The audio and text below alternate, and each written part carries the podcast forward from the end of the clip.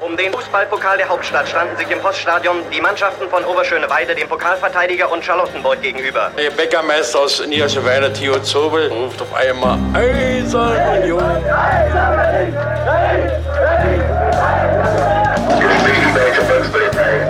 Eine Bankbürgschaft aus Unions Lizenzunterlagen hatte sich als gefälscht herausgestellt. Union ist gerettet. Union ruft alle Berliner Fußballfans dazu auf, sich am Räumen des Stadions von Schnee und Eis zu beteiligen.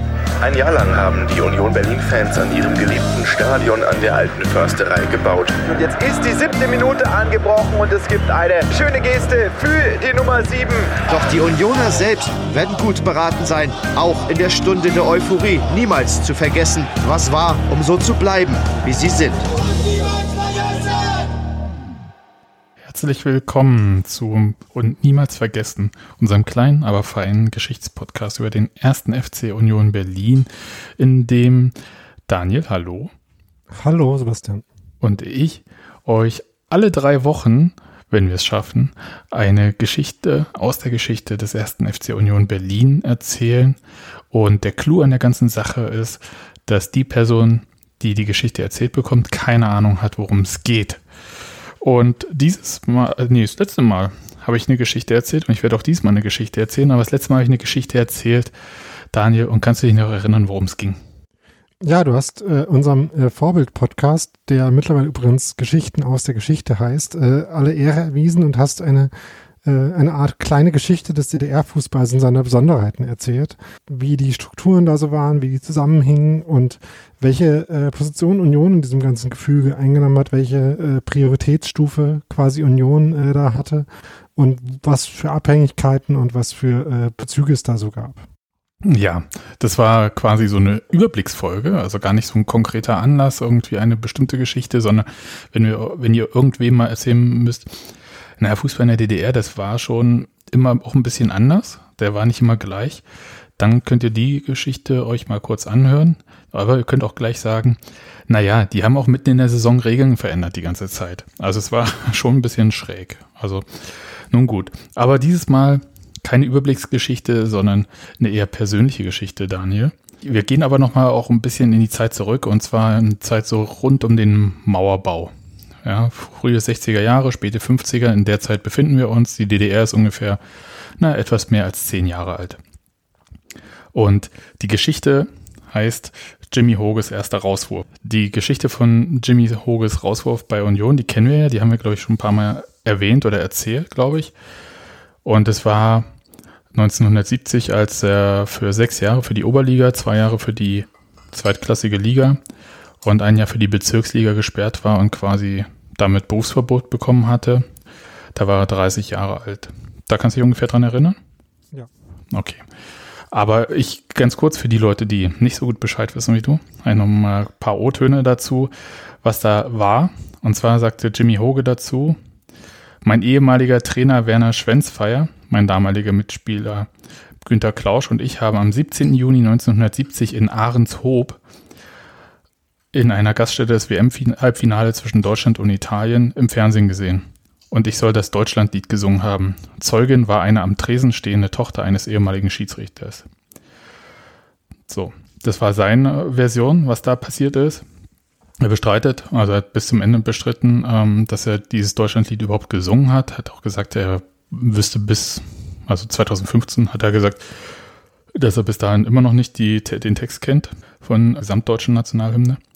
Aber Günther Mieles äh, kennen wir ja als Ehrenvorsitzenden des ersten FC Union Berlin, damals auch Vereinsvorsitzender, sagte darüber, die Sache hatte eine große Tragik. Jimmy ist denunziert worden, als er mit seinem Ex-Trainer Werner Schwenzfeier und Mitspieler Günter Klausch und Ahrenshoop im Urlaub in der Öffentlichkeit vielleicht ein paar Bier zu viel getrunken hatte.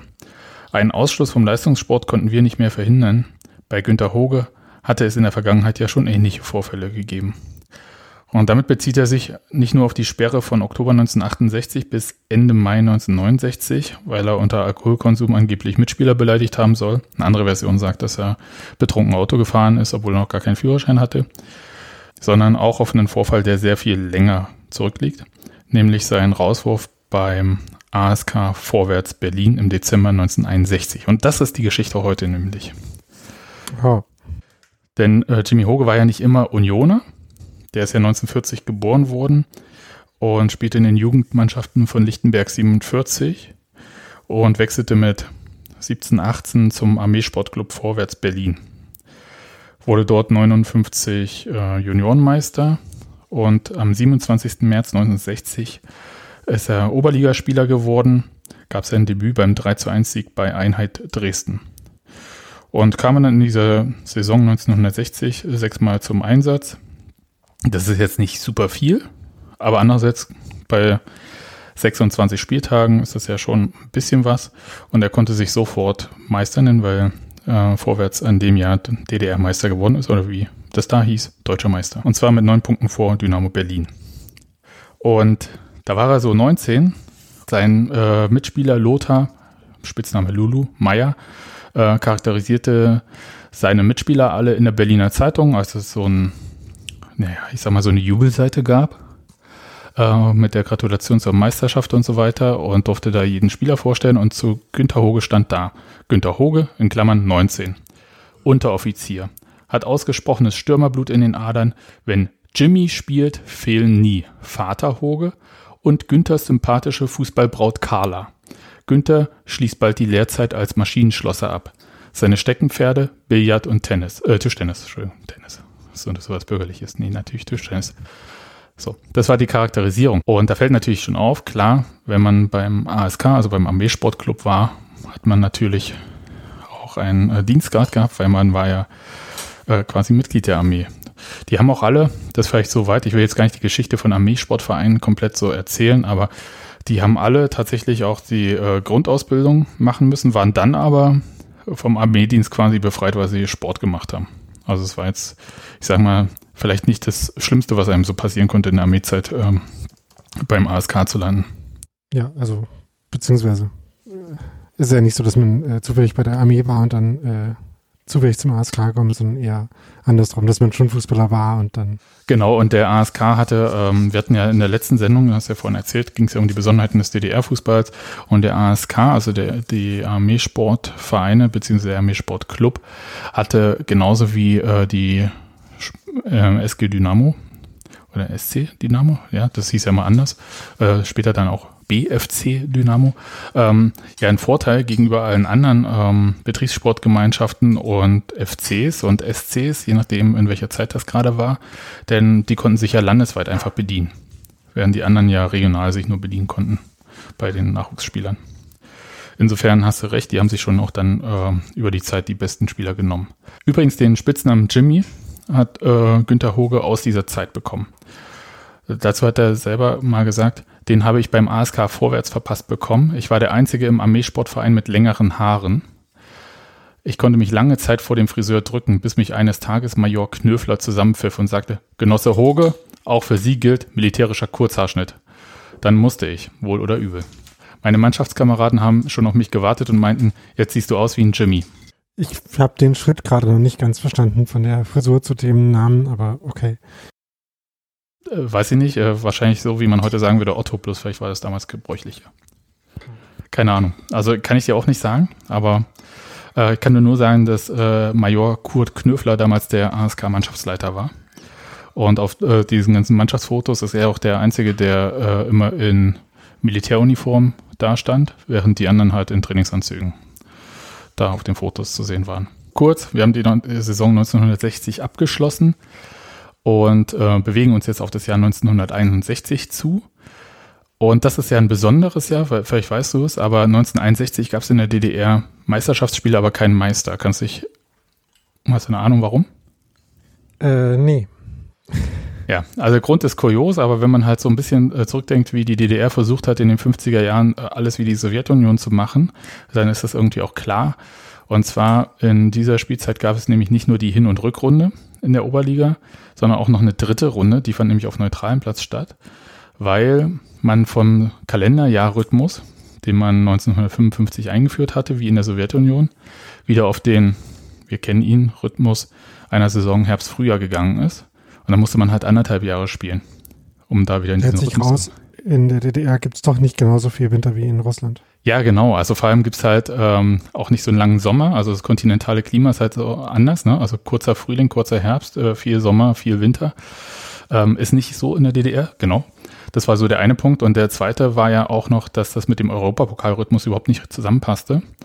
Während die Sowjetunion ja sich sehr lange äh, internationalen Wettbewerben ja äh, entzogen hat, ähm, war das für die DDR durchaus äh, interessant. Und dann haben die ja quasi in ihrer, ich sag mal, spielfreien Zeit Europapokal spielen müssen, wenn sie mal eine Runde weitergekommen sind. Man kennt das von irgendwelchen äh, finnischen Vereinen, die dann äh, direkt aus dem Polarwinter in die Europapokalrunde einsteigen müssen. Genau, das war das und deswegen wurde diese ähm, Entscheidung 1960 zurückgenommen. Und ähm, wenn du jetzt natürlich denkst, ja, dann haben sie eine Hinrunde gespielt, dann haben sie eine Rückrunde gespielt und dann haben sie eine Runde auf neutralen Plätzen gespielt. Nee, so war es auch nicht. Weil ähm, das ja alles, also der Fußball war wirklich sehr kurios da in den ersten Jahren in der DDR. Ähm, sie haben es natürlich diese neutralen Runden einfach so eingestreut immer mal. Und es war dann auf irgendwelchen, äh, in Kleinstädten oder Dörfern, hätte ich beinahe gesagt, wo sie gespielt haben, ähm, damit dort auch mal Oberligaspiele zu sehen sind. Ja, also warum überhaupt äh, neutrale Runde, habe ich jetzt noch nicht äh, so ganz verstanden. Weil sie anderthalb Jahre spielen wollten. Ja, ich meine, der naheliegende Schritt wäre eigentlich gewesen, dass man einfach äh, eine Saison äh, normal zu Ende spielt und dann eine kurze Saison mit nur äh, einer Halbserie macht. Ja, das hatten sie, als sie das eingeführt hatten, gemacht.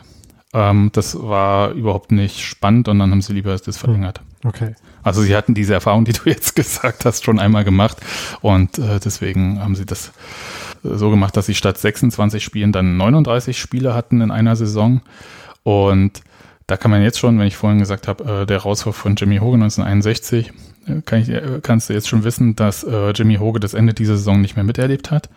Aber er ist halt vom äh, Jugendspieler, der reingeworfen wurde in der ersten Saison, zu einer Stammkraft geworden, kam auf 24 Spiele, schießt sechs Tore, wurde also eine wichtige Kraft in der Mannschaft und erlebte dann auch gleich quasi in seiner zweiten Oberligasaison die Berufung zur DDR-Nationalmannschaft, spielte gegen Marokko und Ungarn die ersten zwei Länderspiele und war halt zuerst auch noch bei so einem Lehrgang dabei, wie das ja so schön heißt bei Nationalmannschaften, damals auch und hat ein Testspiel zum Beispiel in Babelsberg gegen Ferencváros aus Budapest gespielt im August 61, das mit 4 zu 2 gewonnen wurde.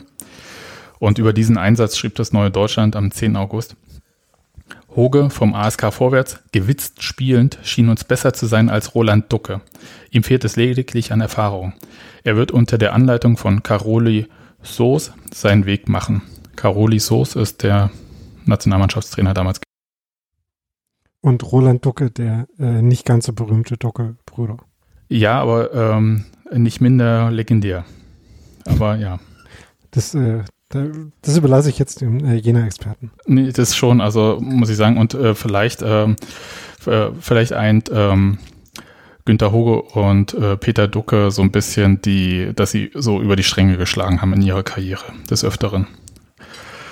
Deswegen sind sie halt beide auch quasi ein bisschen unvollendet geblieben.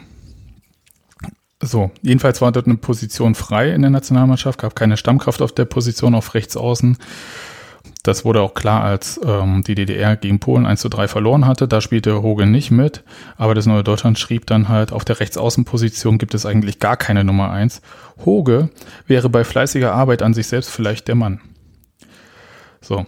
Und das ist eigentlich so die Gesamt, ja, das ist die Gesamtsituation. Das heißt, äh, wir haben äh, Jimmy Hoge, der etabliert sich in einer absoluten Spitzenmannschaft im DDR-Fußball, äh, wird zur Nationalmannschaft berufen. Eigentlich blinden der Karriere voraus. Ja, also das ähm, wird aber nichts, weil äh, zum Ende des Jahres geht es um Beförderung beim ASK und Jimmy Hoge wird nicht berücksichtigt. Und das, obwohl er, ja, zweifellos, habe ich ja gesagt, auch Leistungsträger ähm, in dieser Mannschaft war. Und da gibt es eine Zeitschrift, die hieß, also so eine Beilage davon, Libero, und die hatte eine Beilage, die hieß äh, Spezial. Und 1995 wird äh, dort der Vorgang ähm, von 1961 wie folgt zitiert. Die SED-Fürsten im Armeerock fanden ihn nicht sozialistisch genug und beförderten ihn nicht, so dass er als einer der besten Spieler weiter das niedrigste Spielergehalt bezog, da nach dem Dienstgrad entlohnt wurde. Ich weiß nicht, ganz ehrlich, ob er das niedrigste Spielergehalt hatte, was da jetzt so steht, weil er war schließlich Unteroffizier, das ist schon kein Mannschaftsdienstgrad mehr. Ist jetzt auch nicht super hoch, aber es ist halt ähm, jetzt nicht irgendwie Soldat oder Gefreiter oder sowas. Also insofern kann sein, dass alle da Unteroffiziere waren schon mindestens, dann wird es vielleicht das niedrigste gewesen sein, aber das war jetzt schon nicht nichts. Um es mal so zu sagen. Mit Colinas Erben gesprochen. Ja, dass die ähm, Bezahlung in der DDR nicht zwangsläufig mit dem fußballerischen Wert von Spielern übereinstimmt, das hatten wir in der letzten Sendung auch schon mal erwähnt, als es darum ging, dass halt ausgelernte Handwerker mehr verdient haben als irgendwie Leute, die halt noch äh, studiert haben oder so. Und ähm, so weiter. Oder angehende Ärzte waren. Aber das ist ja nicht die einzige Besonderheit. Jedenfalls äh, sollen despektierliche Bemerkungen von Jimmy Hoge zu dieser Nichtbeförderung dazu geführt haben, dass er aus der Nationalen Volksarmee ausgeschlossen und vom Armeesportclub wegdelegiert wurde. Und um es wirklich wie eine Bestrafung wirken zu lassen, immer noch dran denken, dass hier ein absoluter Spitzenverein der DDR-Oberliga, der gerade erster Platz war und halt auch im Jahr 1962 wieder Meister wird. Der geht nicht, der wird nicht zu einem anderen Oberliga-Club geschickt, auch nicht zu einem Club in der zweitklassigen DDR-Liga. Er wird tatsächlich in die dritte Liga zu Motor Köpenick geschickt. Und die letzte Meldung über ihn, also über Jimmy Hoge als äh, Spieler vom Armeesportclub vorwärts, lesen wir dann am 3. Januar 1962 in der Berliner Zeitung in einer wirklich sehr kurzen Nachricht, wo es eigentlich um was ganz anderes geht, aber die waren damals so, dass sie dann halt immer noch so ein, zwei Sätze zu einer Nachrichten im Artikel drin hatten, also gar nicht in so einer Nachrichtenspalte oder so. Und da stand dann, wertvolle Verstärkung für den Angriff erhielt die zweite DDR-Ligamannschaft, also dritte Liga, Motor Köpenick, der sich nach beendeter Dienstzeit in den Reihen der Nationalen Volksarmee Günter Hoge vom ASK vorwärts anschloss. Also das ist jetzt so an. Das klingt, als wäre sich das so ausgesucht hätte. Als wäre es der normale Lauf der Dinge gewesen. Ja. ja, das ist halt da überhaupt nicht der Fall. Und ich will jetzt auch nicht die Geschichte von Jimmy Hoge bei Union Berlin ähm, dann weiter erzählen. Also bis 1964, ähm, manche schrieben auch 65, ähm, aber eigentlich 64 klingt plausibel, hat er bei Motor Köpenick gespielt. Die sind dann in die DDR-Liga aufgestiegen, 64 sind sie wieder abgestiegen und dann ist er zum TSC Berlin gewechselt, der weiter in der, zweiten Liga da gespielt hat. Und die Fußballabteilung vom TSC Berlin wird dann 1966 zum ersten FC Union Berlin. So, was sagt Jimmy Hoge selbst zu dem Vorfall? Und das ist halt das Blöde, wir erfahren es nicht wirklich. Also im Buch von Matze Koch, ähm, immer weiter ganz nach vorn, wird er wie folgt zitiert. Es ging nicht unbedingt um mehr Geld, ich hätte mich länger für die NVA verpflichten müssen. Es handelte sich um den Zeitraum von drei, vier Jahren. Die Armee war aber nicht meine Welt, ich wollte immer zu einem zivilen Club. Ich habe aber nicht damit gerechnet, dass sie mich zu Motor Köpenick abschieben. Also ich kann es mir vorstellen, dass das auch so war, aber die äh, Verpflichtung hätte wahrscheinlich trotzdem auch die Beförderung und auch mehr Geld bedeutet. Bloß ähm, gleichzeitig hätte es halt auch die Verpflichtung äh, gegeben, weiter bei diesem Armeesportverein zu bleiben.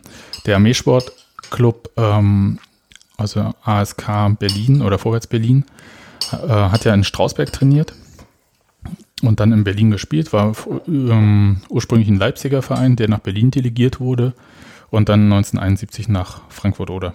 Was wichtig ist noch, dass diese Abneigung gegen die Armee und die Dienstverpflichtung, wenn man dort spielen wollte, die hat mir auch jemand anders schon mal erzählt, nämlich Achim Menzel, als ich mit dem einmal telefoniert hatte. Denn der hatte da, mir damals gesagt, dass er selbst in der U18 der Berliner Auswahl gespielt hat und in der Jugend von Vorwärts war und sich auch nicht verpflichten wollte. Seine Aussage war, ich war halt Rock'n'Roller. Ähm, und äh, der hatte dann erzählt, äh, wie das war, dass äh, als er 18 war, dass die ähm, Leute vom Armeesportclub dann halt zu ihm nach Hause kamen. Und er sollte da in die Armee eintreten und so weiter. Und das wollte er nicht. Das ist ungefähr die ähnliche Zeit. Also Achim Menzel ist sechs Jahre jünger als Jimmy Hoge. Also das kann man schon so ein bisschen vergleichen von der Zeit. Das heißt, es war eine Zeit, in der Vorwärts noch sehr erfolgreich war. Und die Einschätzung, ähm, die Jimmy Hoge dann in einem Interview 2015 gibt, die würde ich sagen, die passt auch zu dieser gesamten Erzählung. Der sagte nämlich, der ASK war ein Armeeklub und das war einfach nicht mein Ding. Zwar durfte man mit Zivilklamotten rumlaufen, aber das war schon alles sehr angestrengt. Ich war nur einer von zwei Spielern, die in Berlin wohnten. Der Rest war draußen in der Kaserne in Strausberg. Warum ich dann zum Motor Köpenick strafversetzt wurde, kann ich aber nicht sagen. Ich würde sagen, also irgendeinen Grund wird es ja gegeben haben. Das wollte ich auch gerade sagen, weil ich meine, nur, dass man äh, sich nicht äh, zum ASK verpflichten will, ähm, da, das würde vielleicht dazu, dazu dafür sprechen, dass man jetzt nicht da spielt, wo man äh, gerne spielen will, aber so eine krasse äh, Na doch. Doch, doch, doch. Also Mhm. tatsächlich, also dass man da aus, der, wenn man da halt nicht, ähm, also man muss so ein bisschen die Zeit auch sehen und ähm, da gab es ja auch immer diesen Politunterricht für die Spieler und man musste da schon ein bisschen mitspielen, weil nur ideologisch gefestigte Personen durften auch wirklich da mitspielen. Und es war halt äh, teilweise auch in Stasi-Beobachtungen, da gab es auch so Berichte von ähm, MFS äh, über einzelne Spieler. Und wenn die halt zum Beispiel nicht ideologisch begründen konnten, warum sie quasi de facto Berufsfußballer sind, wurde denen dann halt unterstellt, dass sie es halt nur für das Geld machen würden. Und dann sind die ja relativ schnell rausgeflogen. Also es gab unfassbar viele Karrieren, die da relativ zügig beendet wurden auch. Das ist natürlich auch eine interessante Struktur, dass man äh, den Leuten quasi diese Rolle selber gibt. Ne? Also dass die ja dahin delegiert werden, im Zweifel auch. Also äh, wenn sich äh, Jimmy Hoge hätte aussuchen können, wo er äh, Oberliga-Fußball spielt, dann hätte er sich ja vielleicht nicht äh, ASK vor, äh, vorwärts ausgesucht. Und dann, äh, nachdem es diese Struktur aber gibt, muss man dann natürlich auch die ideologische äh, Begründung dafür internalisieren. Das ist schon eine eigene, eigene Logik. Ja, es ist äh, tatsächlich äh, schräg, aber wenn man so ein bisschen über das nachdenkt, was wir das letzte Mal in der Sendung hatten, über diese Industriesportvereinigungen, die BSG, und dann später die Sportclubs, dann die FCs und so weiter und so fort. Das ähm, folgte so einer gewissen Logik, wurde aber halt gerade im Fußball nie komplett so durchgezogen. Also insofern war es immer so ein Twitter-Ding. Und Jimmy Hoge sagte zum Beispiel auch, beim ASK Vorwärts bekamen wir Ban Bananen und Apfelsinen zugeteilt, was ein ausgesprochenes Privileg war. Ich bin trotzdem lieber Bockwurst und Brötchen essen gegangen, was viele nicht gerne gesehen haben. Was ich ehrlich gesagt auch ein bisschen, also aus heutiger Sicht klingt das total schräg. Aber ähm, ich, ich kann empfehlen, also habe sehr viel aus diesem äh, Buch von Hans äh, Leske, Vorwärts, Armeefußball im DDR-Sozialismus. da äh, lernt man sehr viele Begebenheiten und merkt halt, dass sehr vielen Spielern, äh, dass die komisches Karriereende hatten, um es mal so zu sagen. Also das ist halt schon so, dass die dann halt, wenn sie politisch nicht zuverlässig waren, plötzlich einfach nicht mehr Oberliga spielen durften. Jedenfalls äh, haben wir im am 3. Januar 1962 diese Erwähnung in der Berliner Zeitung, dass halt Jimmy Hoge sein, seine Armeezeit beendet hat. Und das nächste Mal lesen wir erst wieder am 3. Mai 1964 etwas über Jimmy Hoge äh, in einem Spielbericht. Und das war nämlich, als Dynamo Hohenschönhausen 1 zu 0 gegen Motor Köpenick gewonnen hat. Also das heißt, der ist ja quasi nochmal diese, diesen Bruch der Karriere kann man sich gar nicht krass genug vorstellen. Ja? Also Nationalspieler, Meister, quasi Offensivstar und dann dritte Liga und nichts mehr findet mehr statt im Prinzip. Ja, wo, wo man ja dann auch noch mitbedenken muss, dass dritte Liga halt schon ein krasser Niveaubruch dann, dann war in dem System. Ja. Auf jeden Fall. Und 1966 ist er Union dann auch in die Oberliga aufgestiegen als erster FC Union Berlin. Und da gab es halt auch so eine Glückwunschseite in der Berliner Zeitung. Und da gibt es auch ein Zitat von Jimmy Hoge, das, ich sage mal, wahrscheinlich nicht ganz original seine Worte sind. Nach einigen Jahren der Unterbrechung atme ich nun wieder Oberligaluft. Ich wünsche mir dafür selbstverständlich eine gute Form und verspreche, dass ich versuchen werde, mannschaftsdienlicher zu spielen. Selbstverständlich habe ich auch die Hoffnung, dass ich durch die Spiele in der höchsten Klasse wieder etwas mehr in den Blickpunkt unserer Auswahltrainer rücke und ich vielleicht doch mal wieder eine Chance bekomme, als Auswahlspieler eingesetzt zu werden.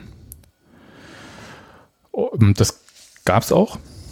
Also der hatte nochmal vier Länderspiele und ähm, der ähm, jetzt habe ich den Namen schon wieder vergessen, Nationalmannschaftstrainer, der kam tatsächlich, als äh, Jimmy Hoge bei Motor Köpenick war, äh, tatsächlich äh, auf dem Sportplatz Wendenschlossstraße vorbei und hat, hat gesagt, ähm, dass er sich darum kümmert, dass er woanders hin delegiert wird. Also der wollte Jimmy Hoge wieder zurückhaben. Was aber dann trotzdem nicht passiert ist. Doch, also der ist ja dann, Also, äh, aber ja. mit Aber- ein bisschen Umwegen, also das hat ein bisschen noch Ja, gedauert. Genau. Ähm, das ist eigentlich schon die gesamte Geschichte, weil richtig aufklären, äh, was genau da vorgefallen ist, also welche Worte, also so, dass man heute irgendwie in eine Zeitung guckt und sagt, ähm, der gibt ein Interview, das war so und so, eine andere Person sagt, nee, es war so und so. Haben wir natürlich nicht. Und Jimmy Hoge selbst hat ähm, von sich heraus darauf verzichtet, ähm, zu Lebzeiten in seine Stasi-Akten gucken zu wollen, weil er gesagt hat, das ist halt nun passiert, ich habe nichts davon, äh, wenn ich irgendwie das jetzt wieder aufmache. Und aber es ist halt sehr tragisch. Und was ich besonders traurig fand, ehrlich gesagt, jetzt nur noch zum Abschluss, hat jetzt mit der Geschichte gar nicht so viel zu tun, aber in diesem Interview 2015 war so, die letzten Sätze waren halt von ihm, da wurde er gefragt, wenn er noch, ähm, was sein größter Wunsch jetzt noch wäre. Und er hat gesagt, wenn mir jemand bei Union versprechen könnte, dass sie innerhalb der nächsten fünf Jahre in die Bundesliga aufsteigen würden, würde ich noch die fünf Jahre an die 75 dranhängen. Also Union hat es geschafft, aber Jimmy Hogan nicht, er ist 2017 gestorben. Und ehrlich gesagt, ähm, ich hätte es ihm schon gegönnt, das mitzuerleben. Weil es halt so ein Ding ist, was er nie erleben durfte. Ja, also so diese Art von Fußball, wo es nur um Sport ging. Also der war bestimmt jetzt nicht so ein einfacher Charakter, aber es war halt vor allem keiner, der irgendwie in dieses, ähm, naja, ich, sag mal, merkwürdige äh, Politsportsystem gepasst hat. Eben, weil ähm, Ne, also jemand, äh, der sich halt wirklich, also man kann ja äh, sich zwei Varianten von Leuten vorstellen, die da, ohne das jetzt den Leuten, die da, äh, bei denen das funktioniert, irgendwie zum Vorwurf machen zu wollen. Aber wenn man sich halt wirklich nur so auf seinen Sport konzentriert und äh, da einfach äh, vor sich hinarbeitet, dann kann man sich damit wahrscheinlich arrangieren. Oder wenn man halt da ansonsten in das System reinpasst, aber wenn man halt nicht so einen schnurgeraden äh, Fokus hat und das halt quer liegt zu dem, zu dem System, dann sieht mir ja an so einer Geschichte wie, äh, wie jetzt, dass halt auch nicht so viel braucht, um irgendwie da anzuecken und äh, da rauszufallen. Und dann halt, ja, in dem Fall schon irgendwie äh, fünf der wirklich guten Jahre, die man sportlich so hat, dann auch zu verlieren. Ähm, es war jetzt äh, bei Rogert, es ist ja dann gewissermaßen noch Glück, dass er halt überhaupt nochmal die Chance hatte, dann auf hohem Niveau nochmal zu spielen. Ja, aber halt, also am Ende muss man sagen, ne, es war dann halt auch tatsächlich sehr kurz. Einerseits durch Verletzung, dann halt äh, diese Sperren, die er dann hatte. Das war schon, also der hat nur ja so drei oder vier Jahre auf wirklich hohem Oberliganiveau da gespielt. Und das war es, ehrlich gesagt. Und das ist echt bitter, wenn man sich das so anschaut. Okay, Daniel, das war meine Geschichte ähm, dieses Mal. Und ich bin ehrlich gesagt sehr gespannt, was du das nächste Mal erzählen wirst. Und wer mehr dazu, wie gesagt, wissen möchte, ich kann das Buch ähm, von Hans Leske empfehlen. Da gibt es nicht mehr zu Jimmy Hoge, aber da gibt es mehr über diesen Armeesportverein, der nun wirklich die schrägste aller ähm, ja, Verpflanzung eigentlich vor sich, äh, so vorzuweisen hat. Der hat, ähm, nur mal kurz, der wurde als äh, Verein der kasernierten Volkspolizei in Leipzig quasi gegründet das wurde denen da aber nicht gesagt irgendwie. Dann haben sie ganz viele Spieler von Chemie Leipzig genommen, weshalb sie total verhasst waren in Leipzig, weshalb sie dann Hals über Kopf nach Berlin delegiert wurden, äh, Anfang der 50er Jahre. Aber die Mannschaft hat noch in Leipzig gewohnt, drei Jahre lang und trainiert. Die sind immer nur für Spiele nach Berlin gefahren. Und dann haben sie halt von 55 bis 71 in Berlin gespielt Jahn-Sportpark bzw. Walter-Ulbricht-Stadion, aber in Strausberg halt trainiert da, wo die, äh, das Ministerium für Gott, Verteidigungsministerium war und sind dann halt nach äh, Frankfurt oder delegiert worden, weil sie halt als äh, Club der bewaffneten Organe ähnlich wie ähm, der BFC Dynamo nicht ganz so beliebt waren in der Bevölkerung. Wir hatten einen relativ niedrigen Zuschauerschnitt ähm, zu Hause, also immer niedriger als auswärts, deutlich niedriger. Und haben halt gedacht, naja, dann halt äh, Frankfurt oder und dann treffen sie quasi als äh, tolle Mannschaft. Es war ja nun eine wirklich sehr starke Mannschaft, die sechsmal DDR-Meister geworden in der Zeit äh, bis 1969.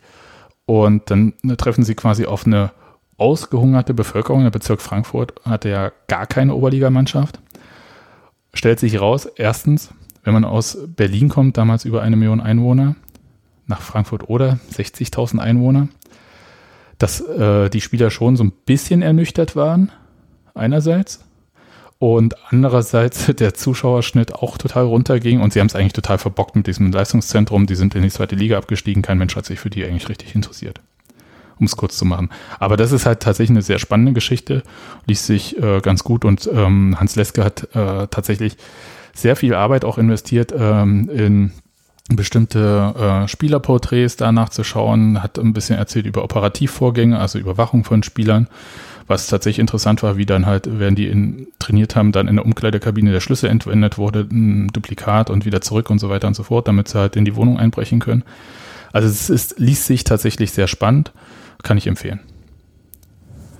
Gut. Klingt spannend, ja. Ja, ist es auch. Und also auch bizarr vor allem. Ich, ja, aus heutiger Sicht total bizarr, aber ich glaube so aus äh, wenn man sich halt vorstellt, dass es halt äh, im normalen Ligabetrieb einen Armeesportclub gibt, dann halt doch nicht so bizarr. Ja, abgesehen davon, dass man sich fragen kann, wie ähm, ja, weltfremd oder fern ähm, so die, die, ähm, die Überlegung war, äh, wo man dann jetzt auf mehr Zuspruch für diese Sorte Verein dann irgendwie trifft. Ja. Gut, Daniel. Dann können wir ja kurz zum Feedback-Hinweis-Blog kommen. Willst du es machen? Ja, gerne. Ihr könnt uns auf Twitter folgen und uns da äh, auch anschreiben natürlich. Äh, da sind wir at unv-podcast ähm, äh, unter dem äh, Nickname zu finden.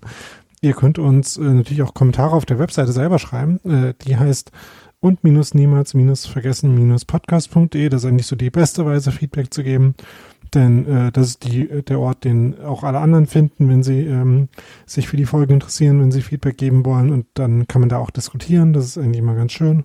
Wenn ihr uns aber persönlich Feedback geben wollt, dann könnt ihr uns E-Mails schreiben. Ähm, Daniel oder Sebastian oder info at unminus niemals minus vergessen minus podcast.de ähm, und diese Adressen könnt ihr vor allem auch äh, verwenden, wenn ihr uns Themenhinweise geben wollt. Dann am besten eben nur einen von uns äh, raussuchen und uns dann äh, eben Ideen, vielleicht Quellenverweise schicken, ähm, die wir uns mal anschauen können. Äh, natürlich könnt ihr uns abonnieren als Podcast in der App für das äh, freie Podcast-Ökosystem eurer Wahl. Ja, also in der Podcast-App eurer Wahl. Das, wenn ihr unbedingt auf Spotify das machen wollt, dann macht es halt auf Spotify wenn oder dieser. Wenn ihr tun wollt, könnt ihr uns auch auf Spotify hören. Dann könnt ihr das da machen. Ihr könnt uns äh, bewerten und so weiter und so fort. Und noch ein Hinweis, auf unserer Website äh, zu dieser Episode findet ihr auch alle Quellen zu dieser Episode. Und ein Skript, äh, zumindest bei den Folgen, die Sebastian macht. Ja, ja. Daniel, vielleicht du auch mal.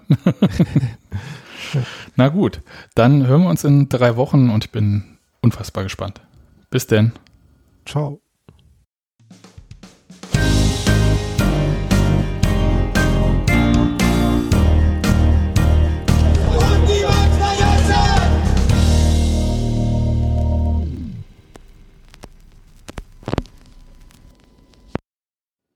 Ich hatte das nämlich null auf dem Schirm, dass Jimmy Hoge bei einem anderen Verein als Union mal war.